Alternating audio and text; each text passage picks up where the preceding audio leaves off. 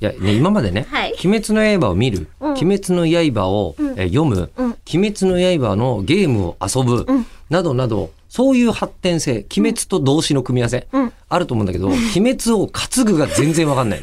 いやでも何本当に鬼滅の担いできたんだってこれ何かというと、えっ、と、エリコさんのお父さんが鬼滅の刃にドンハマりして、母と共に母と共に。正直母の熱量も今すごいですそうなの燃えてますね、あのさ、煉獄ですあの、はい煉獄さん、はいあのね、はいあのー大人の人がハマるっていうのは、うんどういう感じなの子供がハマるのは、ずーっとなんかこう、なんとかの呼吸みたいのうをん路上でやってたりするわけじゃない、あでも同じですよちょっと待ってよ。基本一緒なんですよお父さんおいくつでしたっけえっとね 72? 72。72のお父様 が、えー今、なんですか本当に水の呼吸とかやってんですかそうなんか普通の会話の中で LINE 上で会話をしていると、うんうんすっと全集中で頑張るみたいなことがスッて返ってくるんですよだからそれ、菅義偉さんがだいぶ滑ったやつじゃないですか、そ れ。うわこれは本当にハマってる人なんだはあ、とでもいそのう。時はまだ担ぐ前だったので担ぐ前だったのね。で、そこ、担ぐが分かんないんですよ。原作を、えクリスマスにプレゼントしようって言ったんじゃないのえっと、うん。欲しいんだって言ってたから、じゃあプレゼントしようと。そうだねで、それこうんそあの、えっ、と、ネット通販とかで届くようにすそれう、今ばはね。ううんん、うん。いいやと思って、いいですよねじゃあ送るよ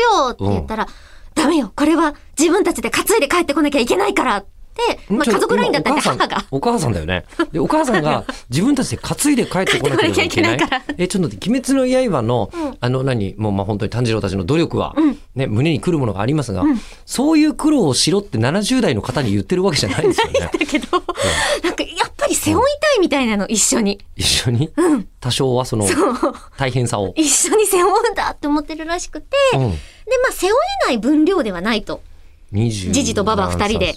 そうだね。うん。ね、10冊ずつぐらいになるまあわけじまあゃまなあいまあ、ですわかか。りますけど。だから近所の大きめな本屋さんにリュックを背負ってうん、頼もうっつって、うん。どれくらいうん。あるかわからないけど、もう人気だから。うん。ただ正直人気だけど、今ちゃんと供給も追いつきつつある。まあ、ちゃんともうね。じゃないですかうん追いついてると 思う正よ。直全巻あるよって私は思ってたんですけど、うんうんたった一冊でもいいから持って帰ってくるって言って、じゃあ言いたいんじゃないかな、それ。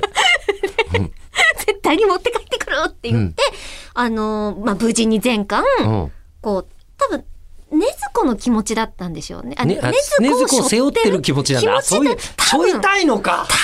なるほど。だから普通にこう、袋に入れるとかじゃなく、背負いたがってたので、リなんュかックじゃなきゃいけなか った。あれはねずこだったのか、二人でねずこを背負いたかったのかなって今となって思うんですけど、もうちゃんと鎮座した背表紙の写真が送られてきましたで、。プレゼントはしてるんだね。私してないでしすて、とか結局じゃあ欲しかっただけじゃん、この話。